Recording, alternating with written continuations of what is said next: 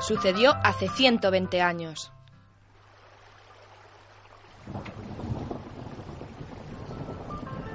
Julio Verne en persona le dijo en su casa de Francia, si consigues dar la vuelta al mundo en 79 días, te aplaudiré con ganas.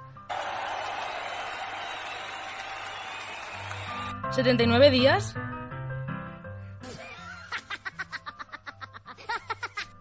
No sabía con quién estaba hablando. No hay duda de que la realidad supera a menudo la ficción. Y como ejemplo, aquí tenemos la historia de una mujer que fue capaz de dar la vuelta al mundo en 72 días.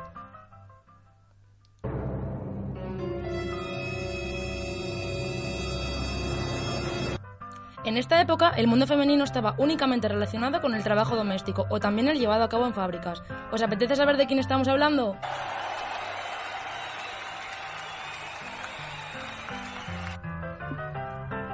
Ella era Nellie, Nellie Bly, joven, guapa y decidida, una intrépida periodista norteamericana, oficio que hasta entonces era masculino, y se había hecho famosa escribiendo en el New York World, periódico de Pulitzer, con sus reportajes de investigación en primera persona.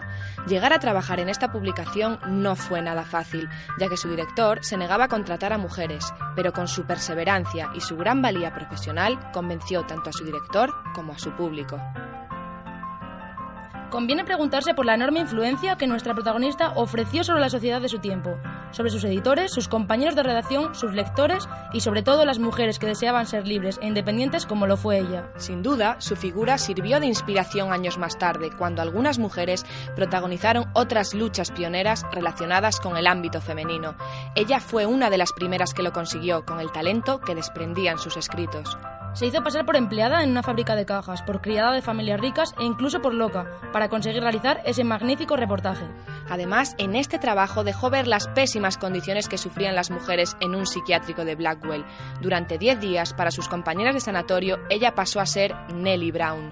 Sus crónicas se publicaban en entregas y pasaron a ser la sección más demandada del público, lo que provocó una fuerte corriente de opinión respecto a estas pésimas condiciones de las instituciones psiquiátricas. Finalmente, con la presión mediática que consiguió generar el reportaje, el gobierno mejoró las condiciones de las internas.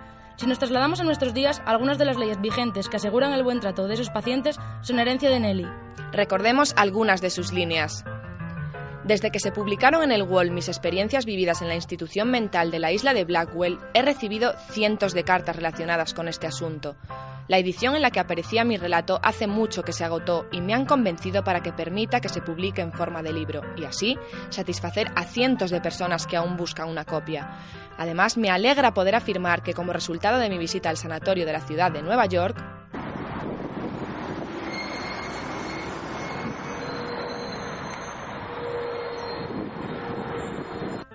el gobierno destina un millón de dólares adicional cada año para el cuidado de los enfermos mentales, de modo que al menos tengo la satisfacción de saber que esos pobres desafortunados estarán mejor cuidados gracias a mi trabajo.